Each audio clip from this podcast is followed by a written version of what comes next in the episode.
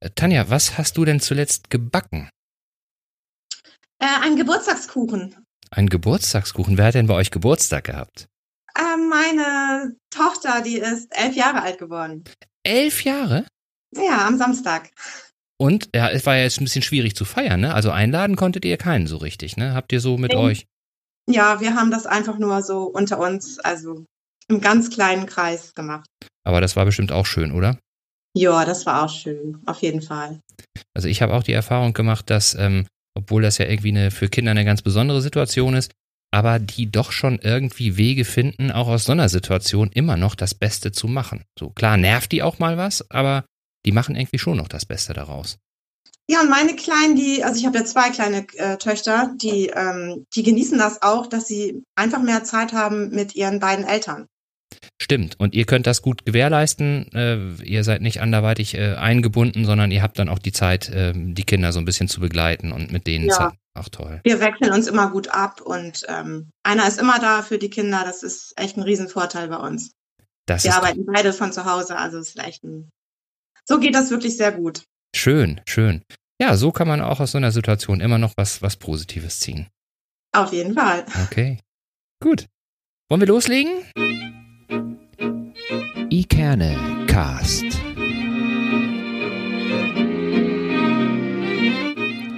Der Podcast aus Eckernförde für Eckernförde. Ja, hallo, liebe Leute. Schön, dass ihr wieder alle eingeschaltet habt zu unserer mittlerweile achten Folge des Ikena Podcast. Und ähm, an meiner Seite natürlich auch mein kongenialer Partner Holger. Hallo Holger. Hi Sven, ich freue mich auch sehr. Es ist schon Wahnsinn, dass wir jetzt schon bei Folge 8 sind. Als wir angefangen haben, äh, äh, hatten wir großen Respekt davor, überhaupt erstmal so die nächsten zwei, drei Folgen hinzukriegen. Aber mittlerweile, ich will nicht sagen, ist so ein bisschen Routine dazu gekommen, aber ähm, viele Sachen, die uns vorher stark umgetrieben haben, insbesondere so im technischen Bereich, die sind jetzt schon leichter. Und leichter macht es uns natürlich auch immer, dass wir so tolle Gäste haben. Da gebe ich dir total recht. Und ich finde, wir haben tatsächlich eine echt äh, tolle Mischung aus äh, männlichen und weiblichen Gästen bislang gehabt, die tolle und spannende Geschichten erzählt haben, ähm, bei denen man tatsächlich nochmal ein bisschen erfahren konnte, was, was eigentlich dahinter steckt, was die Menschen so umtreibt. Und ähm, gerade für unsere Zuhörer ist das natürlich ein, ein großer Mehrwert, äh, dass man erfährt, wie unsere Eckernförder so ticken. Und genau das ähm, ist auch heute der Fall. Wir haben nämlich heute wieder einen Gast bei uns und das ist äh, Tanja Miranda aus Eckernförde, bekannt wahrscheinlich eher unter dem Alias oder wie sagt man, ja, äh, Nickname. Künstlername. Künstlernamen Oder? Wie würdest du sagen? Fördekeks. Hallo Tanja, schön, dass du bei uns bist. Wir freuen uns total. Moin, hallo in die Runde. Ja, Tanja, ähm, ich hatte mir, ähm, als wir gestern miteinander kurz gesprochen hatten, ähm, überlegt, soll ich jetzt eine schwere Flasche Rotwein äh, trinken heute Abend oder vielleicht doch lieber ein, ähm, äh, wie nennt man das, äh, Getränk mit das Orangene, was man am Strand trinkt? Hier, äh, Aperol Spritz, Aperol oder? Spritz, genau. ähm, weil wir, glaube ich, heute tatsächlich so ein bisschen ähm, sch schwere Themen haben, die, über die wir einmal mit dir sprechen werden, aber natürlich auch Themen, die die Menschen begeistern und eher fröhlich stimmen. Und ähm, vielleicht kannst du zum äh, Anfang einfach mal ganz kurz erzählen, äh, wer du bist, woher du kommst, einmal einen kurzen Abriss geben und dann können wir schon in das erste Thema einsteigen. Ja, sehr gerne. Aber vorweg, also mit Rotwein oder Aperol Spritz, da könnt ihr mich wirklich jagen. Das sind absolut nicht meine Getränke. Ich trinke am allerliebsten, ich glaube, das wissen schon recht viele, heißes Wasser. Mhm. Im Sommer gerne mal ein alkoholfreies Radler Mhm. Auch gut? und ansonsten maximal ein Hefeweizen. Denn Okay. ein Hefeweizen pur oder so ein Bananenweizen? Auch gar keine Mischung. Also wenn dann pur. Okay. Das finde ja, ich ist gut. auch lecker. Ist auch lecker. Okay, dann hätten wir das ja schon mal geklärt. Auf jeden Fall. ja, also ähm, ich komme aus Eckernförde, obwohl ich hier nicht geboren bin. Ich bin so seit meinem dritten, vierten Lebenstag dann in Eckernförde auch angekommen. Das ist eigentlich eine ganz witzige Geschichte. Ähm, ja, bin hier aufgewachsen, bin hier auf die Jungmannschule gegangen, habe hier mein Abitur gemacht und bin dann danach 1994, nachdem ich meine Ausbildung hier im Krankenhaus in Eckernförde zur Krankenschwester angefangen habe, irgendwann der Liebe wegen nach Hamburg gezogen und habe dann dort im Laufe der Ausbildung meinen jetzigen Mann kennengelernt. Ähm, ja, wir sind inzwischen 22 Jahre verheiratet, haben vier wunderbare Kinder. Ach toll. Wow. Sind, Ich bin ja, mit zwei schon vor überfordert. Jahren, sind vor sechs Jahren zurück in dieses wunderschöne Eckernförde, meine Heimatstadt. Toll. Klingt gut, also vier Kinder, Respekt. Ähm, Ich, wie ich eben schon sagte, ich bin mit zwei schon überfordert. Ähm, aber wahrscheinlich kannst du da nur drüber lachen dann. Bei uns waren praktischerweise genau zehn Jahre dazwischen. Und wenn wir Ah, okay. manchmal alle zusammen spazieren gehen, wir wurden wirklich schon oft gefragt, sind das alles Ihre Kinder? Und dann sagen wir immer, die beiden Großen sind aus der ersten Ehe und die beiden Kleinen sind aus der zweiten Ehe. Ja, gut. Ähm, Tanja, du bist ja äh, lange Zeit im Ausland gewesen, unter anderem in Costa Rica äh, und auch in Tschechien. Äh, vielleicht können wir damit mal anfangen. Ähm, es hat dich ja oder euch als Familie in Costa Rica, glaube ich, zuerst ein, äh, doch ein relativ großer Schicksalsschlag äh, hat sich dort ereignet, ähm, der wahrscheinlich euer Leben nachhaltig auch verändert und geprägt hat. Ähm, Ja, vielleicht magst du Vielleicht magst du das einmal ähm, erzählen, was da genau passiert ist und warum ihr aus diesem Grund dann auch aus dem Ausland wieder ähm, zurück nach Deutschland gekommen seid. Ja, wir haben bis 2008 in Kistorf gewohnt. Das ist im Randgebiet von Hamburg und haben uns dann irgendwann entschieden auszuwandern, beziehungsweise in das Heimatland meines Mannes zu gehen. Da hat sich einfach für uns die Gelegenheit ergeben, ein Haus direkt neben meinen Schwiegereltern ähm, zu beziehen. Meine Schwiegereltern waren zu dem Zeitpunkt schon weit über 80 Jahre alt Mhm. hatten kaum die Möglichkeit bis dahin gehabt, unsere großen Kinder aufwachsen zu sehen. Und ja, wir sind dann eben mit den beiden großen Kindern äh, im Januar 2009 nach Costa Rica gezogen, direkt neben meine Schwiegereltern. Und ähm, ich hatte mir da drüben gewünscht, ich wollte gerne noch mal ein Costa Rica Baby haben. ja, und das kam dann so. Also ich wurde auf einmal schwanger und habe dann ähm, in einer wirklich wahnsinnig tollen Hausgeburt meine Tochter bekommen und ja, es war eigentlich alles sehr, sehr, sehr perfekt. Bis zu einem Tag im November, wo wir morgens noch in der deutschen Botschaft waren, um unsere Pässe zu beantragen, neue Reisepässe. Ähm, und ja, mittags saßen wir dann auf der Terrasse.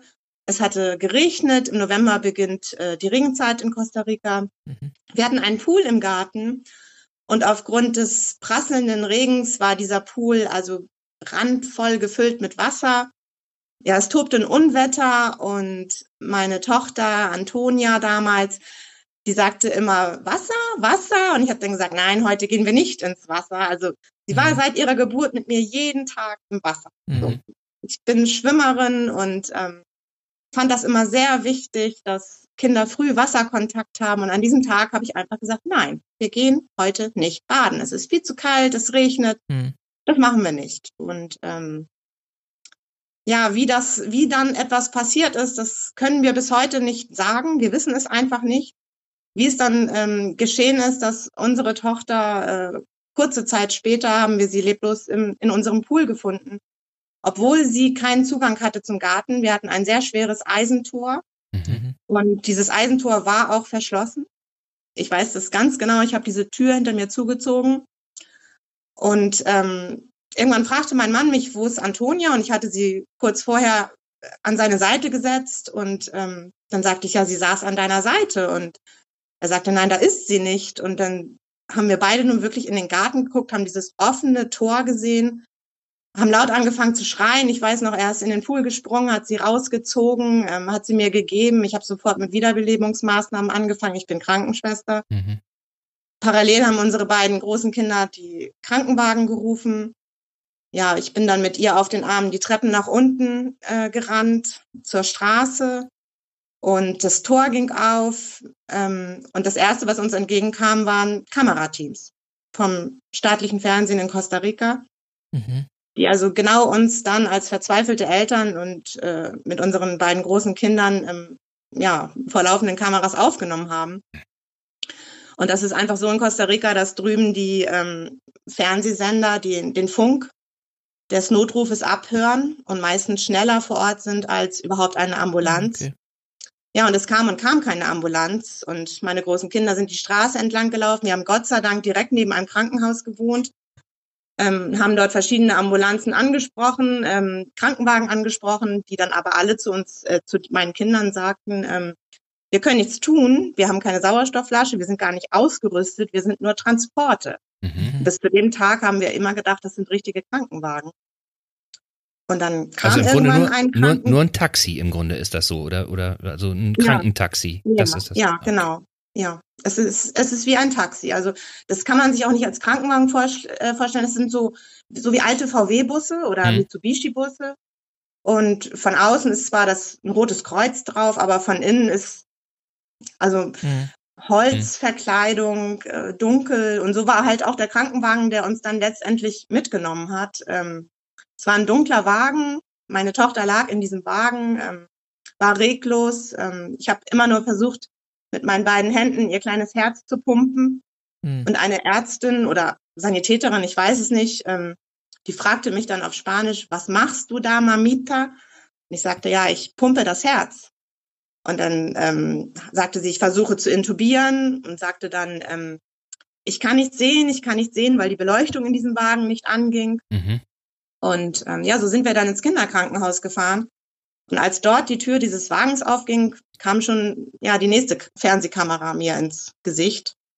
Da bin ich auch sehr böse geworden und habe den Reporter zur Seite gestoßen. Es kam auch nachher in den Nachrichten, in den Fernseh, äh, Fernsehnachrichten, in der Zeitung stand es drin, dass die Angehörigen ungehalten waren. Ja, bin ich halt gewesen. Ja.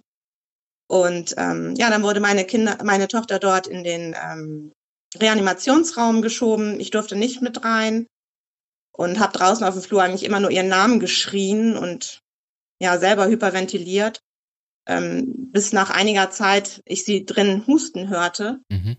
Und dann war für mich eigentlich der Gedanke, okay, sie schafft das. Mhm. So, sie wird überleben. Ne?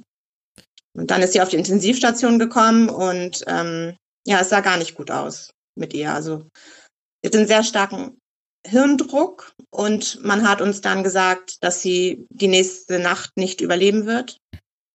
Sie hat das geschafft, sie hat die nächste Nacht überlebt und es ging also erstmal drei, vier, fünf Tage so, ähm, dass sie immer wieder reanimiert werden musste und die Ärzte uns immer am Bett gesagt haben, wir müssen von ihr Abschied nehmen, das wird nichts. Wir mhm. wurden dann auch parallel in einen Raum gerufen, ähm, mussten, also wir sollten ein ähm, Organ, die Organspende unterschreiben.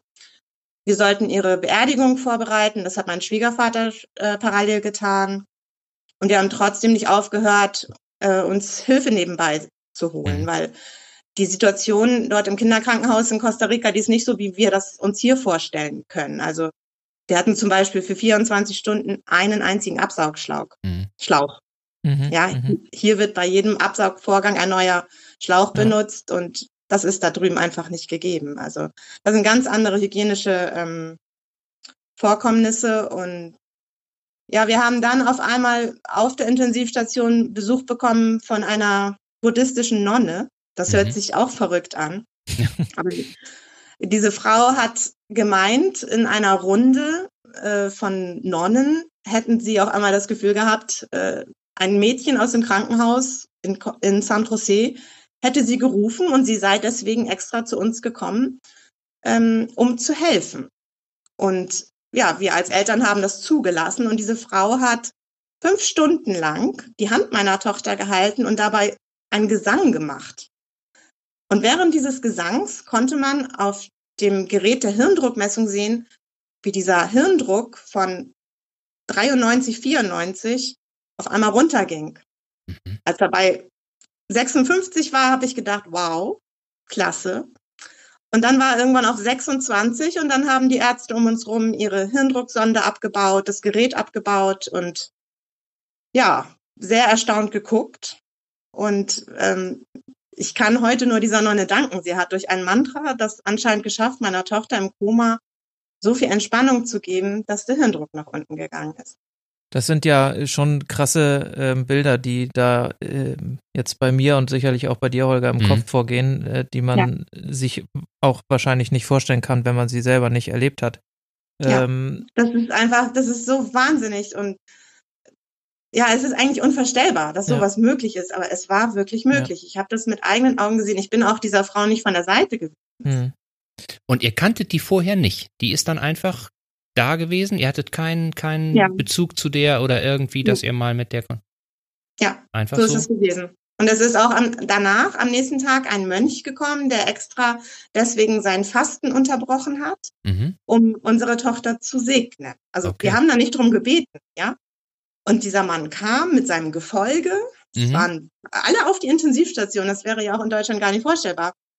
Der saß, also der stand am Bett, irgendwie am Kopfende unserer Tochter und hat irgendwas gemurmelt und Segen gesprochen und hat dann zu mir auf Spanisch gesagt, es wird alles gut, Mamita. Und dann Mhm. habe ich gesagt, wie, es wird alles gut? Sagt er, ja, ich sehe das. Ich sehe diese Aura. Mhm.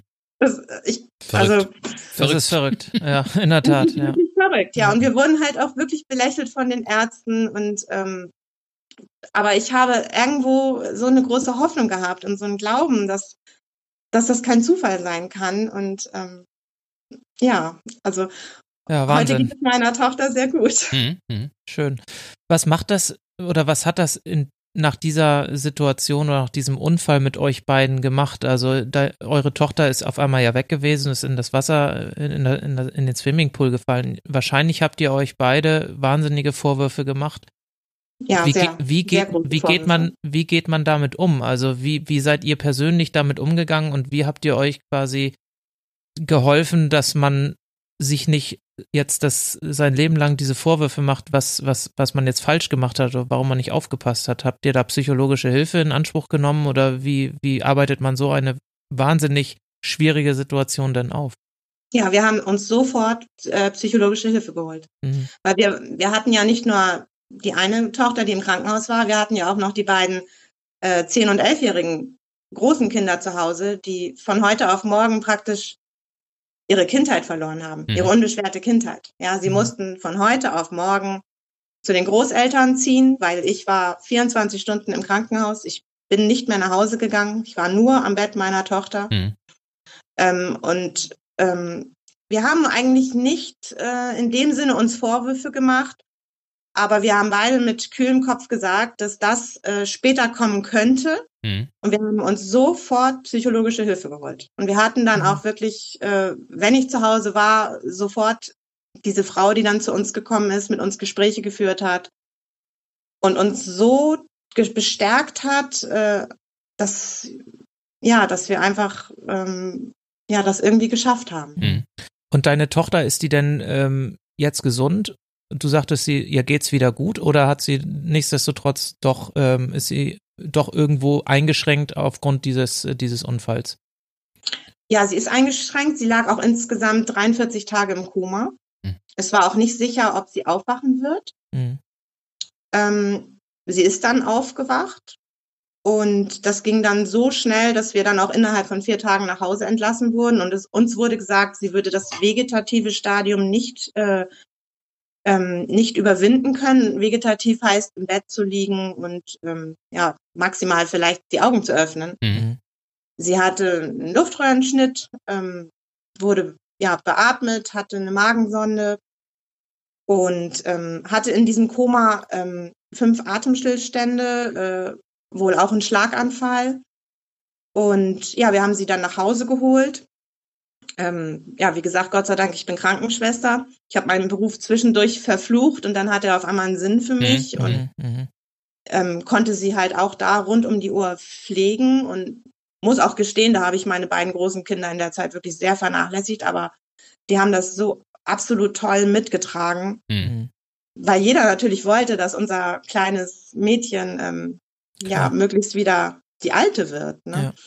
Und ähm, ja, sie musste alles wieder lernen. Wir haben uns dann einen ähm, Physiotherapeuten gesucht, der auch fünf Tage die Woche zu uns kam, jeden Tag, intensiv mit ihr geübt hat, alle Reflexe geprüft hat und auch da schon zu uns gesagt hat, die wird wieder, die kriegen wir wieder hin. Mhm.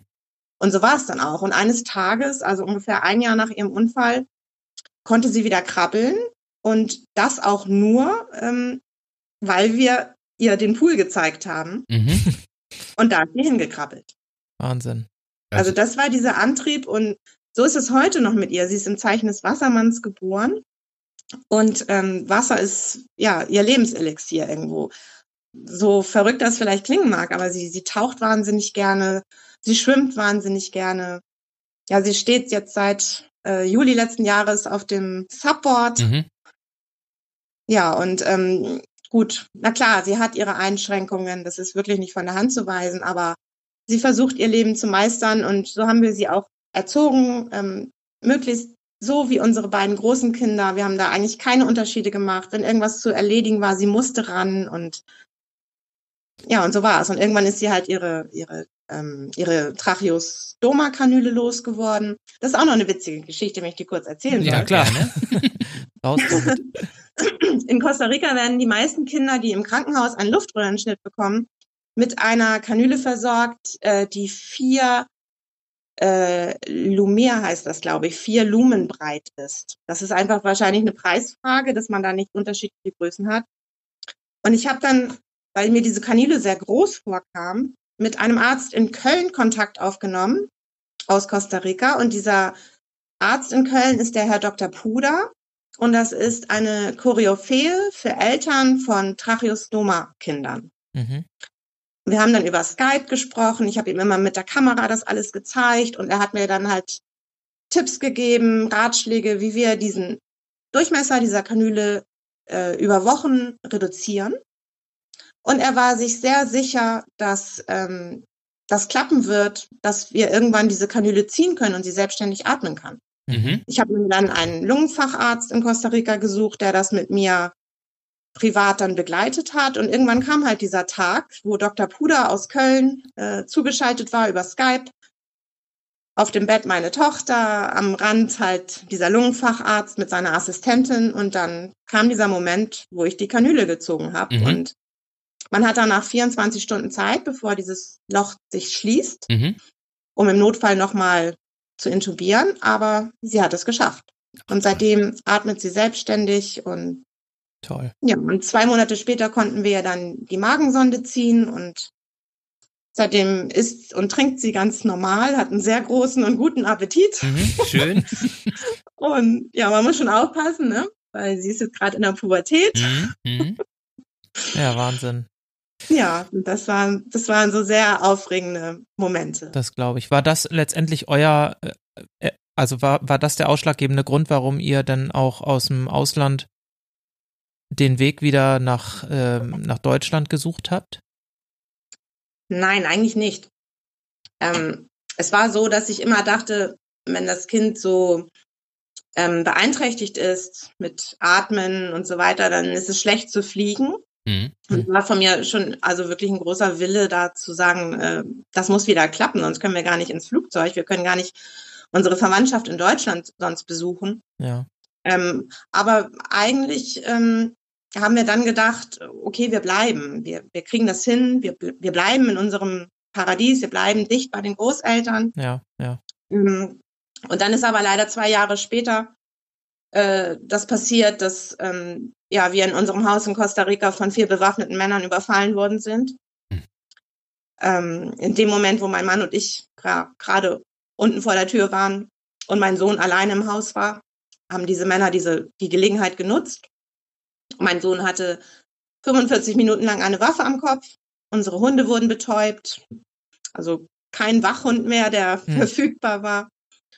Ja, wir wurden komplett ausgeraubt. Und das war eigentlich danach der Moment, dass meine beiden Großen uns zu einem Familienrat gerufen haben und gesagt haben, Mama, Papa, wir können nicht mehr.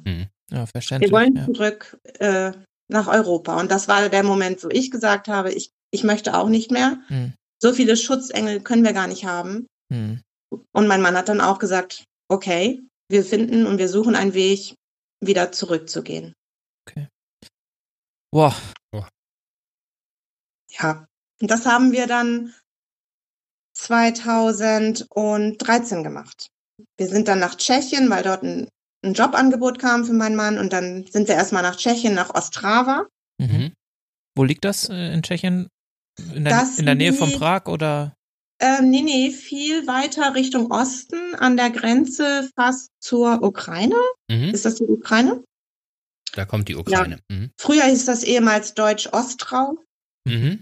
Okay. Große äh, Bergarbeiterregionen und Kohle, Braunkohle und so weiter. Wirklich nicht so gute Luft. Mhm.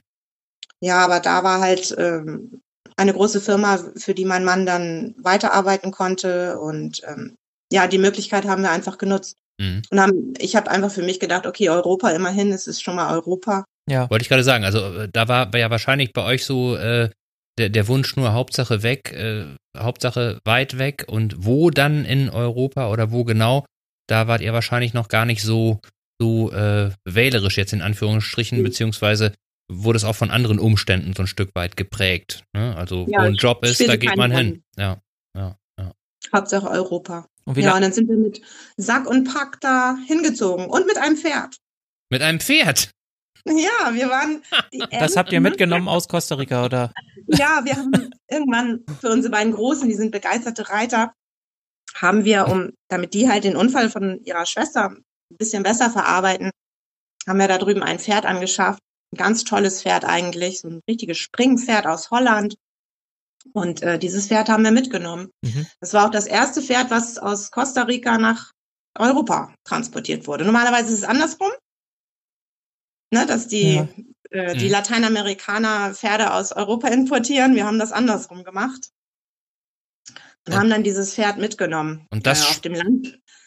Und das sprang dann in Tschechien rum auf einmal. Nee, das sprang, ja, es sprang, sprang dann leider in eine falsche Richtung. Ah, Ja, und und inzwischen lebt es auch nicht mehr. Ah, okay. Ja, da ist auch noch eine. Die Geschichte ist auch nicht so lustig. Nee, nee, da. Ich glaube, uns reichen jetzt zwei so elementar dichte Okay, ja gut, dann erzähle ich das nicht. Ja. Jedenfalls wart ihr dann in, in Tschechien so und Ja. wart erstmal froh, wieder in Europa zu sein. Genau. Aber dann seid ihr ja irgendwann wieder hier hochgekommen. Ja, dann sind wir irgendwann wieder hier hochgekommen, ganz genau, ja. Wir waren ähm, knapp anderthalb Jahre in Tschechien Mhm. Und ähm, ja, es ist, das muss ich jetzt einfach erzählen, sonst versteht ihr das nicht, Ja, warum wir nach ja. Deutschland gegangen sind. Ja, Ähm, einen Tag nachdem Michael Schumacher seinen schweren Unfall hatte, ja. ihr erinnert Ah, diesen vielleicht, er hatte einen Skiunfall, ne? Skiunfall. Genau, ja. Mhm. Ja. Und man weiß ja heute immer noch nicht so ganz, wie es ihm geht. Richtig, ja. ähm, ja, waren wir alle beim Reiterhof und meine Tochter kam uns mit unserem Pferd an der Hand entgegen. Mhm. Dieses Pferd ist dann umgeknickt, hat sich erschrocken. Meine Tochter stand ungünstig, meine große Tochter. Mhm. Und dieses Pferd hat dann also am 28. Dezember war das, glaube ich, 2000 und, oh, ich muss jetzt lügen, 13 oder 14, ich weiß das gar nicht mehr genau. Hat dann meiner Tochter also mitten auf der Wiese in Tschechien, im vernebelten Tschechien im Winter, mitten ins Gesicht gedreht. Ach, Ja, das war also, das war ein Megaschock, weil wir waren wirklich in der Walachei. Und ähm, ja, ich habe natürlich wieder sofort Erste Hilfe geleistet, habe ihr meinen Schal ins Gesicht gedrückt, ähm, habe nur gesagt zu ihr, bleib wach, bleib wach. Mhm. Mein Mann hat dann eben einen Krankenwagen gerufen, der nach zehn Minuten, nach langen zehn Minuten kam und sie dann äh, in das in die Uniklinik nach Ostrava gefahren hat. Mhm. Gott sei Dank eine äh, Klinik für spezialisiert auf Reitsportverletzungen, weil die Tschechen so reitverrückt äh, sind. Mhm. Da drüben reiten ganz viele. Ja, Vielleicht erinnert ihr euch so bei den Olympischen Spielen und so, die, die, haben Tschechen immer ganz gut abgeschnitten, ne? Immer sehr gut Ja, ab, ja. ja. ja. und von daher ähm, hatte meine große Tochter da sehr großes Glück, in so einer Spezialklinik gleich zu landen. Und ja, sie hatte leider jeden Knochen im Gesicht gebrochen. Mhm.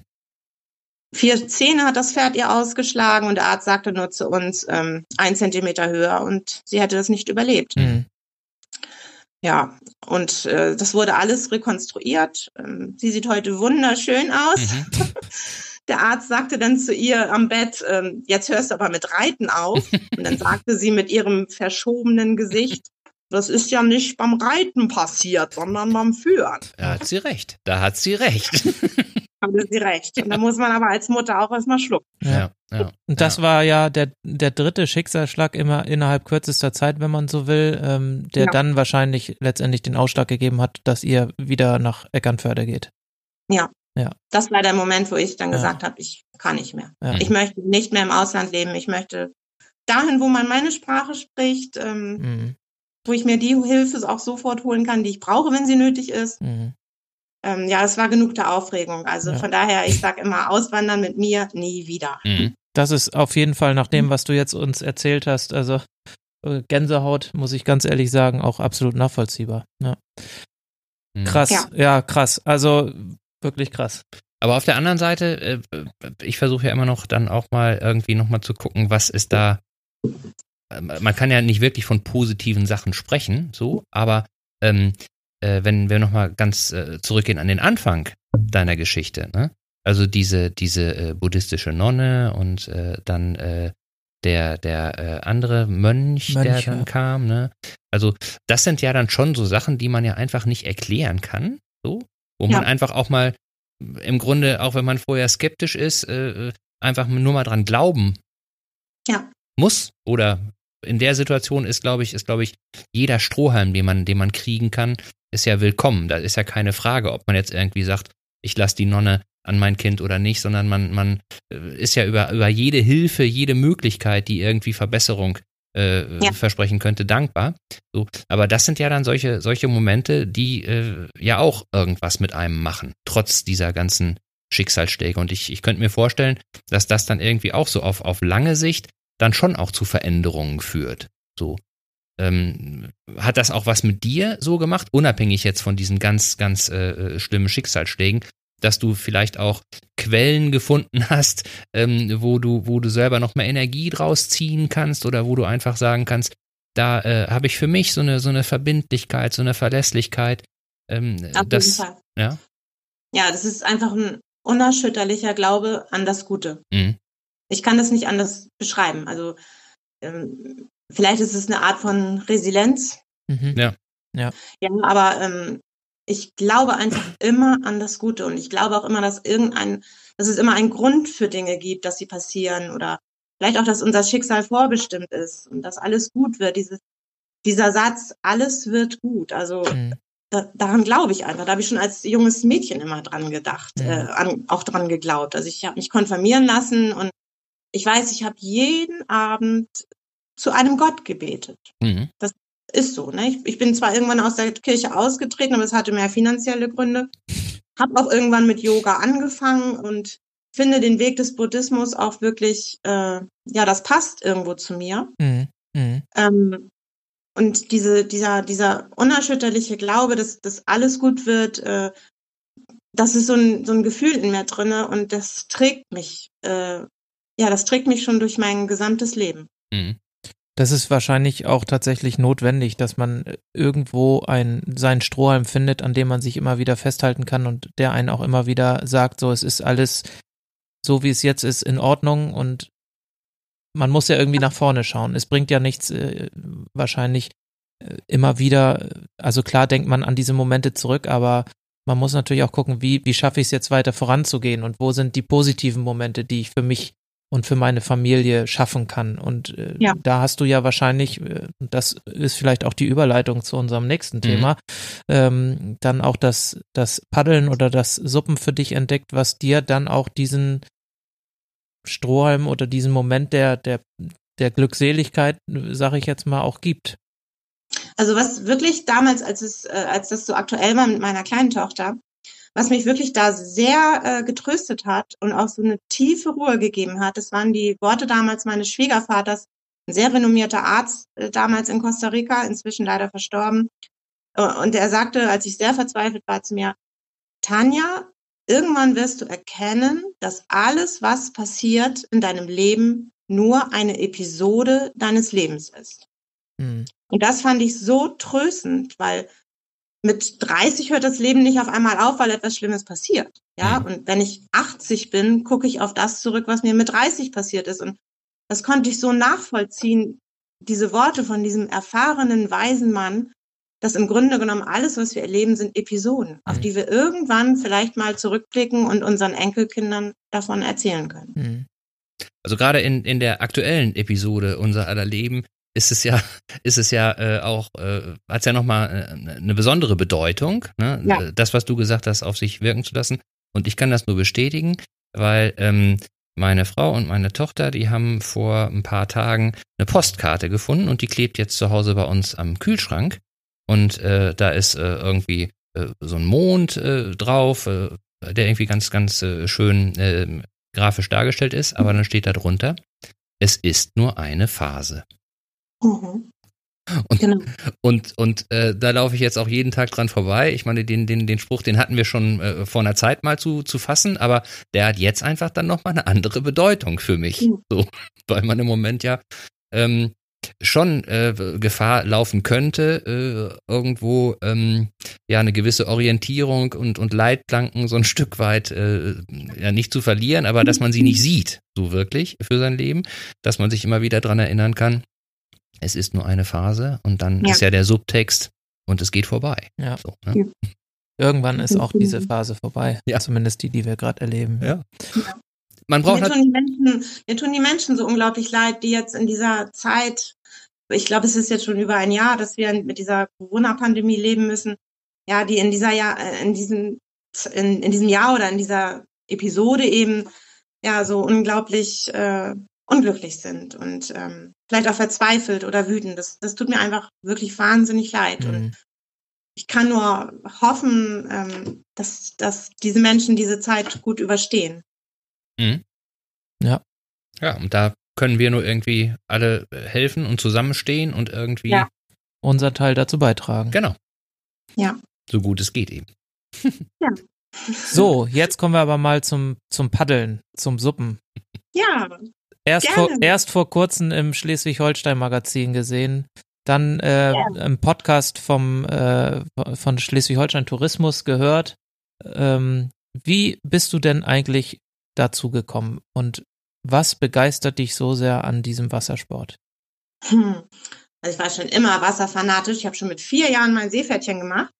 Nicht schlecht. Ähm, Ja, und ähm, habe dann irgendwann mal ähm, die Geschwister Höhnscheid im Fernsehen gesehen, wie sie beide auf einem, damals war das noch ein Surfbrett, mit einem Paddel gepaddelt sind. Und dann habe ich gedacht, Mensch, und die haben das halt Stand-Up-Paddling genannt. Und dann habe ich gedacht, oh, das ist ja cool. Also, Hm. weil Surfen ist nix so für mich, ne, vom Schulter-Nacken-Bereich her immer die Arme hoch. Das, das kann ich einfach nicht gut. Ähm, ich habe leider eine Skoliose Mhm. verknacken ab und an mal die Wirbel und dann muss man zum Chiropraktiker, damit das alles wieder richtig läuft. Hm. Also ne, Surfen war nie mein Sport und ähm, im, im Winter ist es zu kalt, um zu schwimmen. Gut, mit Neoprenanzug geht das, aber ich habe immer so für mich das Gefühl gehabt, das könnte es sein. mhm. Ja, und dann habe ich 2016, na, ein Jahr vorher habe ich mir schon so ein günstiges Board geholt und war da eigentlich schon recht begeistert. Und 2016 habe ich dann gesagt, so, jetzt äh, lege ich mir mal was richtig Gutes zu, Mhm. Weil ich gerne, also ich mag gerne Geschwindigkeit und ähm, ja, habe mir dann so ein sogenanntes Race Sub geholt, ein Raceboard, ähm, was sehr schmal ist, was lang ist, mit einer Hm. Finne und was bei uns hier auf der Ostsee, hier in der Eckernförder Bucht, also richtig gut abgeht. Mhm. Und Da kommt man also einfach. vorwärts mit sozusagen. da kommt so richtig mit vorwärts. Sehr gut. Und äh, dann ist letztendlich jetzt das, das Sappen äh, für dich ja so ein bisschen auch zum Beruf oder zum Nebenberuf geworden? Oder machst du das hauptberuflich? Weil du bietest ja auch tatsächlich Kurse an und, und Ja. versuchst andere Menschen letztendlich dazu zu bewegen, auch dieses Sappen äh, auszuprobieren und für sich zu, Genau. zu äh, gewinnen. Genau. Also erstmal habe ich, seitdem wir jetzt äh, wieder in Deutschland sind, äh, nicht mehr äh, irgendwo angestellt als Krankenschwester gearbeitet. Das hat der Gesundheitszustand meiner Tochter nicht hergegeben. Mhm. Also ich war eigentlich immer nur für sie da und Mhm. Mhm. habe sie betreut und habe dann halt immer mich gefragt, Mensch, was könnte ich denn mal tun? Was könnte ich denn mal machen? Und ähm, hatte dann halt schon vor längerer Zeit die Idee, ähm, ich möchte ähm, Stand-Up-Paddeln richtig lernen und habe mich dann letztes Jahr ähm, von der GSUPA, das ist die German Stand-Up ähm, Paddle Organization, Associ Association. Association äh, zur Trainerin ausbilden lassen. Okay. Ja, und dann habe ich diese Lizenz erworben und ähm, Jetzt, auf einmal irgendwann eines Tages kam so die Eingebung, mach dich selbstständig damit. Ne? Mhm. Und ja, und so ist das einfach passiert. Mhm. und jetzt bist du erfolgreiche Stand-Up-Paddlerin in Eckernförde, hast deinen eigenen Instagram-Kanal, bei dem dir ja, glaube ich, auch schon über 2500 Menschen oder vielleicht sogar mehr, ich weiß es nicht, korrigiere mich mehr gerne, nicht, aber kommt so ungefähr ungefähr. folgen und ähm, ja, unter dem Synonym Fördekeks oder Nickname Fördekeks bist du da auch bekannt. Ähm, was, Ja. was, was gibt dir das, das Suppen, was, was, also persönlich, ist das eine Befriedigung für dich, anderen, andere Menschen an diesen Sport heranzuführen und, und denen einfach die Freude an diesem, an diesem Wassersport zu vermitteln? Ja, es ist eigentlich äh, schon richtig gut so zusammengefasst, kann man Ja. so sagen, ja. Und für mich persönlich ist einfach dieses Gefühl von Freiheit, was ich da draußen auf dem Wasser habe, diese frische Luft, dieser endlose Horizont, ähm, das ist also wirklich, das, das, das kann man mit nichts bezahlen. Also dieses für mich einfach eine, eine Glückszeit für die Seele, wenn ich da Mhm. draußen bin, wenn ich einfach alle meine Sorgen an Land lassen kann und ja, einen Sport ausführen kann bei frischer Luft, bei Ruhe. Mhm. Vor allem diese Ruhe da draußen, die genieße ich unglaublich. Und ähm, ja, es, ich, es hat sich einfach so rauskristallisiert, dass immer mehr Menschen das lernen wollen und anscheinend es auch von mir lernen wollen. Mhm. Mhm. Und das finde ich ganz toll. Das macht mich wirklich sehr glücklich. Es ist wirklich verrückt. Also äh, unabhängig jetzt von dir, ähm, äh, man sieht das natürlich, wenn die Leute dann äh, am, am Strand, wenn man äh, im Sommer da ist, rauf und runter fahren. Und ähm, äh, ich äh, will jetzt nicht sagen, dass ich, dass ich das nicht ernst genommen habe, so, ne? Aber ich habe immer so gedacht, ey, Stehpaddeln, das Mhm. kann doch irgendwie auf Dauer keinen Spaß machen. So, ne? Das Und- glauben ganz viele. Ja, weil das, weil das, ich habe so gedacht, es ist ja, es ist ja so, man paddelt da hin und her, aber letztendlich äh, ist es ja vielleicht vergleichbar mit äh, Bötchenfahren oder so. Und äh, da habe ich gedacht, das interessiert mich nicht. Ich habe mich dann aber auch mal mit mehreren Leuten unterhalten. So, natürlich sagen die einmal diese Ruhe, ne? Aber viele sagen eben auch, ähm, du hast, mal unabhängig jetzt von, von der, von der sehr angenehmen, sportlichen, ausgleichenden Betätigung, ne? Äh, weil das eben für alle äh, Muskelpartien gut ist, weil das eine fließende Bewegung ist und Ja. weil du eben auch nicht immer nur so voll angespannt bist. Es soll wohl sehr, sehr gesund sein für, für alle äh, Körperpartien. Sagen die, Absolut. dass du, wenn du draußen fährst und wenn es nur 50 Meter vorm Strand, dann hast du eine ganz andere Perspektive. Sowohl Ja. zum Wasser als auch äh, zum Strand. So, ne? Ja. Diese Ruhe haben die gar nicht so im ersten Schritt dann gesagt, aber jetzt, wo du sagst, leuchtet das natürlich ein. Aber auch dieser Perspektivwechsel, so. Und da Ja. habe ich so gedacht, ja, so ist das. Ja. Wenn man einfach draußen ist, dann sieht man die Dinge anders. Mit anderen Augen. Im wahrsten Sinne des Wortes. So, ne? Du Dann erweiterst deinen Horizont. ja, ja, ja, ja. Ich hatte vor einem, na, ein bisschen länger, anderthalb Jahren, bin ich das erste Mal tatsächlich auf so einem Board Okay. gestanden. Ähm, das war so mein erstes Erlebnis mit dem Sub.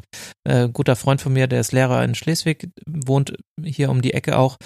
Der hat mich mal mitgenommen und der ist schon seit Ewigkeiten Surf begeistert, ähm, macht auch Windsurfen und ähm, Wellenreiten, also ganz viele Dinge.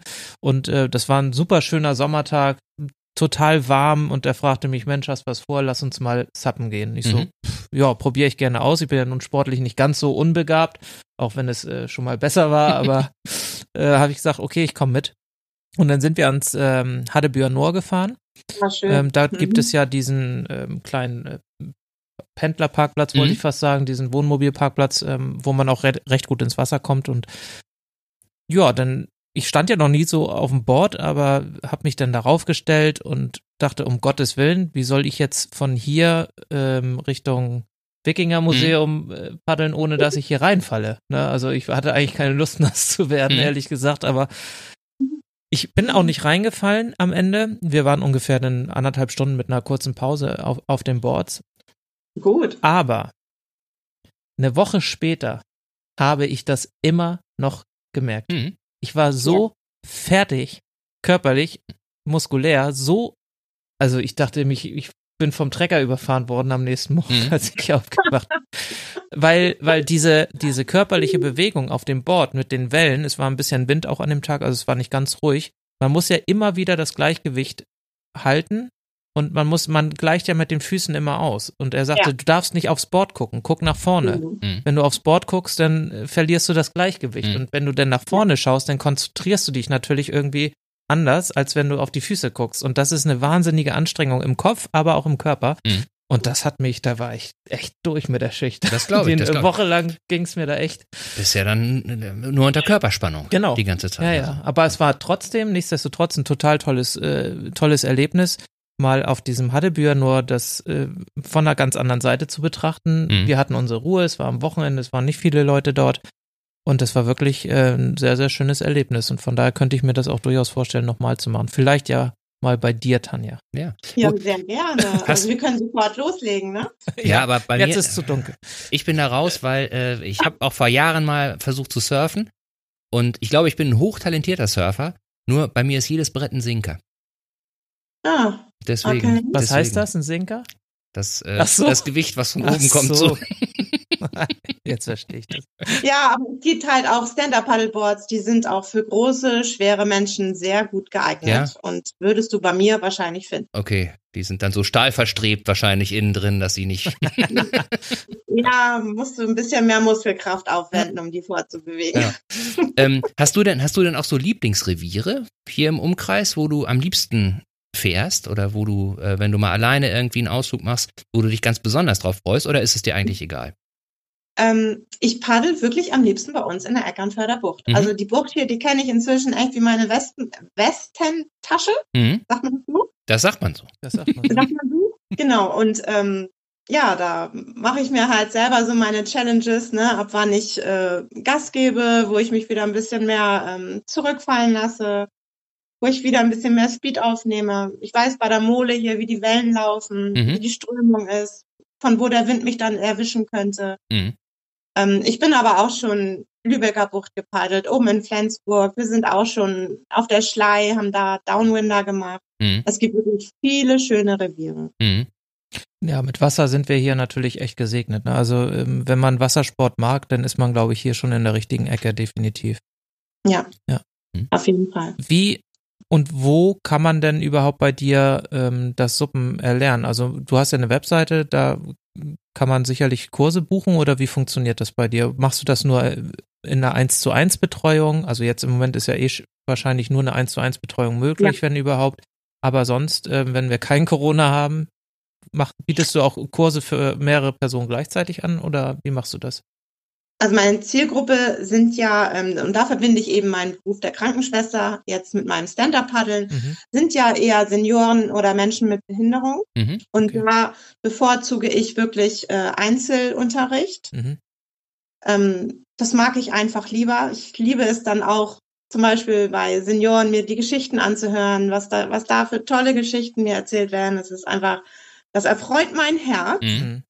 Und ähm, jetzt im Sommer mal sehen, wie sich Corona entwickelt, ob wir dann vielleicht auch in kleineren Gruppen bis maximal sechs Leute starten können. Mhm. Mhm. Das weiß ich aber nicht. Also ich biete immer den Menschen an, diese eins zu eins Betreuung, diesen eins zu eins Unterricht Mhm. und ähm, ja, bisher habe ich da auch nur positives Feedback erhalten. Ich halte nicht allzu viel von diesen großen Gruppen.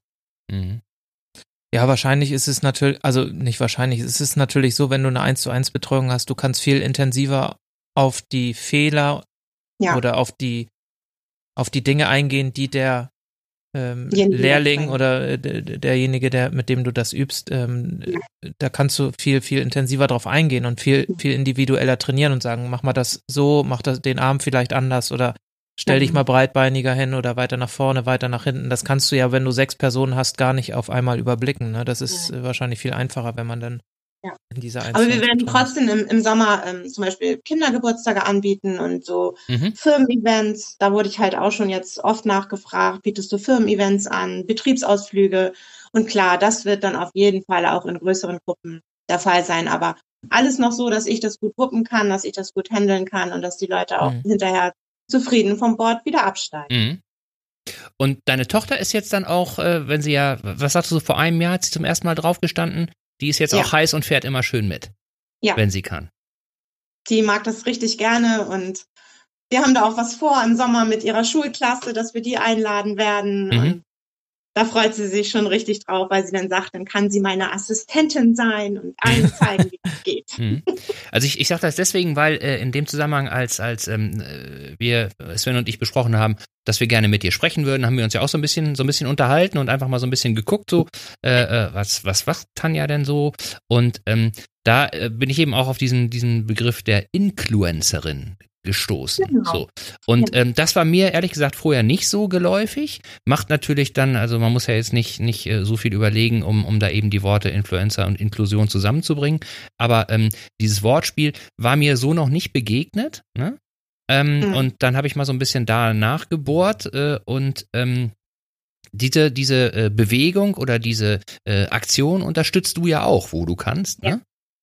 Ja. Das ist eine Aktion, die wurde, ich glaube, vor zwei Jahren war das schon von der Aktion Sorgenkind ins Leben gerufen. Mhm. Es gibt ja den bekannten Begriff Influencer, mhm. ne, die Leute, die halt so digital viel unterwegs sind, viele Menschen mitziehen. Und die haben sich daran angelehnt und dann eben den Influencer mhm. erfunden mhm. und mhm. ins Leben gerufen. Also die Menschen, die für Inklusion einstehen, ja. Mhm. Total ja, genau. toll. Also ein sehr unterstützenswertes Projekt, definitiv. Und da ist ja dann auch ähm, äh, aus deiner Erfahrung äh, Suppen ja auch ein guter Weg. Äh, also, ich sag's mal anders, bei, bei äh, Inklusion geht's ja darum, einfach Teilhabe zu ermöglichen. Es geht, genau. ja, es geht ja nicht darum, jetzt irgendwie die Welt großartig zu verändern, sondern den Menschen, die ähm, einfach besonders sind, so will ich das mal sagen, auf irgendeine Art und Weise, zu ermöglichen, an den Dingen teilzunehmen. Erstens, wo sie Lust drauf haben und zweitens, die andere auch können. So, das ist zumindest mein, mein Verständnis, ne? Die Möglichkeit mhm. zu öffnen. Ob sie es machen, ist dann deren Entscheidung natürlich so, ne? Ja, so und wie bei den Normalos wie, auch. Genau. Ne? Die genau. haben auch die Möglichkeit. Genau. Machst du es oder lässt es bleiben. Ne? Und genauso ist das halt auch bei Menschen mit Behinderung. Die mhm. möchten gerne genauso sein wie du und ich. Und ähm, für die ist, und für mich ist Anderssein völlig normal. Und ähm, ich möchte, dass das halt auch in den Köpfen ankommt. Bei jedem Menschen. Mhm. Mhm. Und da ist ja dieser Sport einfach auch total gut geeignet, könnte ich mir vorstellen. Total. Ne? Also eben dadurch, dass wir die, die Seite wechseln müssen beim Paddeln, von der rechten zur linken Seite rübergreifen müssen, ist das also perfekt für die Nerven in, den, in unserem Gehirn, für die Verknüpfung der rechten und linken Gehirnhälfte. Ähm, mhm. Es ist einfach ein ganz toller Sport. Mhm. Und man kann ja damit loslegen, ohne dass man jetzt eine riesige ähm, äh, Vorarbeit leisten muss. Man muss ja jetzt nicht äh, vorher irgendwas, äh, wie soll ich sagen, man muss nicht vorher besonders, man muss schon fit sein, aber man muss nicht besonders trainiert sein und man braucht ja jetzt auch nicht unbedingt äh, ein besonderes Talent in Anführungsstrichen in irgendeinem Bereich, um schnell Erfolgserlebnisse zu haben. Oder, oder stelle ich mir das ver verkehrt vor? Nein, du kannst, glaube ich, auch total desmotiviert zu mir kommen und einfach nur sagen, letzte Chance, bitte hm. hilf mir, ich möchte was verändern. Ähm, und ich sag mal so, nach einer guten Stunde, anderthalb Stunden hast du die Grundschläge drauf. Mhm. Ähm, fällst vielleicht ab und an nochmal ins Wasser, aber du weißt zumindest, wie du anhältst und wie du um eine Kurve kommst. Mhm.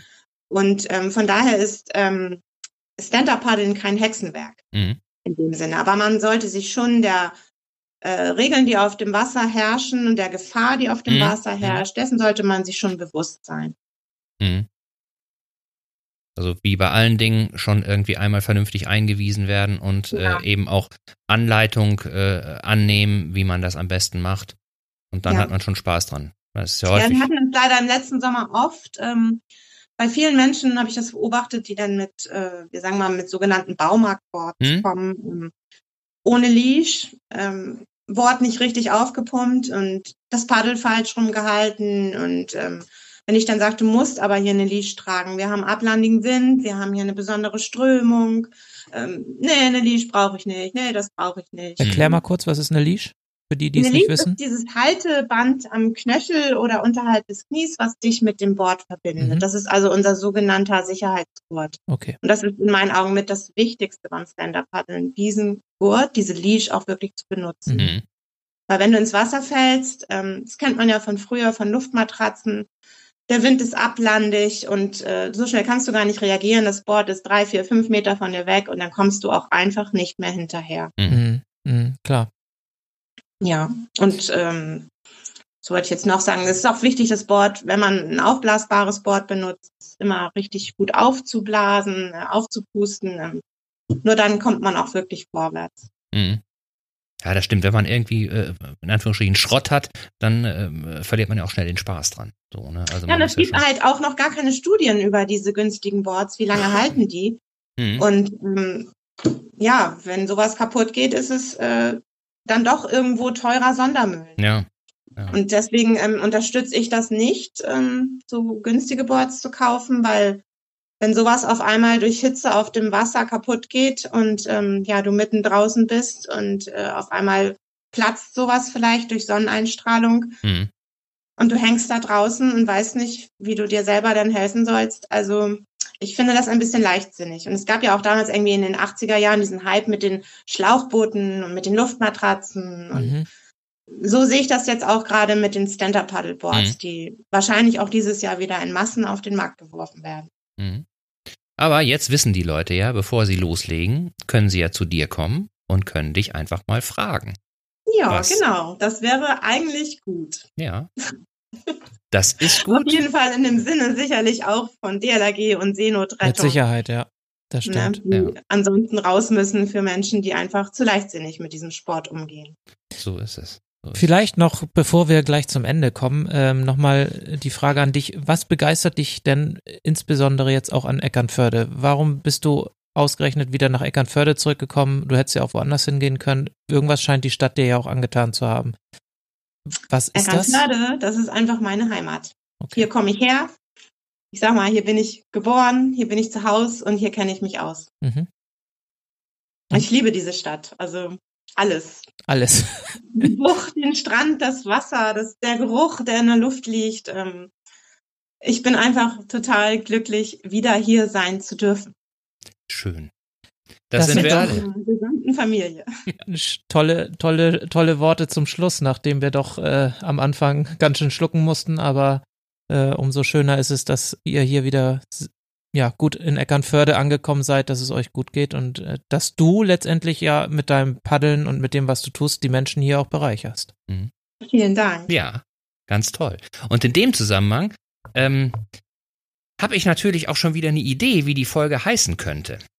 Na. Und zwar habe ich, als ich so ein bisschen bei dir auf der Website war und so ein bisschen gestöbert habe, da habe ich einfach so eine Redewendung aufgeschnappt, die fand ich einfach total treffend. Das Meer, das Meer und mich. Ja, das genau. hast du in irgendeinem Zusammenhang, das Meer und mich. Und ich finde, das drückt irgendwie auch äh, ganz viel von dem Lebensgefühl, was wir, was wir heute von dir so erfahren durften, aus und spiegelt einfach wirklich so ganz, ganz klar und, und äh, reduziert äh, wieder, äh, wie du so tickst, worum es bei dir geht und wie du so mit dem Leben und Schicksalsschlägen, aber auch guten Momenten einfach umgeht. Und wenn du einfach. Wenn ich kurz noch was dazu sagen dürfte. Ja, gerne. Sehr gerne. Was ich echt wichtig finde für uns Küstenkinder und auch für die Kinder von uns, dass wir unseren Kindern Schwimmen beibringen. Mhm. Und das ist gerade in der Corona-Pandemie nicht möglich. Mhm. Und ich hoffe, dass alles dafür in Zukunft getan wird, dass mehr Schwimmkurse angeboten werden, egal in welcher Form auch mhm. immer, dass die Schwimmhallen bald wieder öffnen dürfen, dass die DLAG wieder ihren Schwimmunterricht machen darf und dass vielleicht auch hier und da eine neue Schwimmhalle gebaut wird und Schwimmen einfach von Anfang an dazugehören muss. Gerade bei uns, die wir an der Ostsee wohnen. Absolut. Kann ich nur beipflichten. Ich merke das ja selber gerade mit zwei kleinen Kindern, drei und fünf, die gerne im Wasser sind. Und wir können im Moment leider äh, gar nichts dafür tun, dass sie eben diese Grundfertigkeiten ähm, erlernen, die man braucht, wenn man am Wasser ist. Und das ist wirklich blöd. Und äh, deswegen hoffen wir natürlich, dass sich das schnellstmöglich wieder ändern wird. So ist es. Und genau. es wird sich ändern. Wir müssen nur dran Alles glauben. wird gut. Alles wird gut. Alles ja. wird gut. In diesem Sinne. In diesem Sinne. Tanja, das war sehr schön. Hab vielen, vielen Dank für das tolle Gespräch. Und für deine offenen mhm. Worte. Vielen, vielen Dank. Ja. Okay. Tschüss. Schön. Sven, dann bleibt uns glaube ich, wieder nichts anderes übrig, als uns auch zu bedanken fürs Zuhören. Auf jeden Fall vielen Dank fürs Zuhören.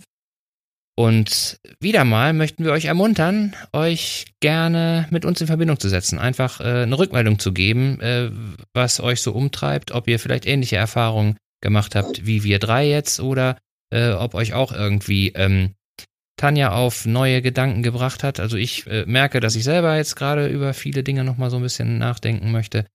Schreibt uns gerne entweder über unsere E-Mail-Adresse moin at ikerne-cast.de oder schreibt uns auf Instagram. Dort sind wir unter ikerne Podcast zu finden oder auf Facebook, da heißen wir auch Ikerne Podcast. So Sven, ich habe mich nämlich vorbereitet, ich wollte Sehr das gut. nicht wieder Sehr nicht, gut nicht abgeben und wollte es heute mal alleine schaffen. Finde ich, hast du gut gemacht. Ich habe ja heute auch die Anmoderation zum ersten Mal gemacht. Also ich finde, wir haben uns da sehr gut ergänzt heute in dieser Folge. Vielen Ja. Dank. Alles klar.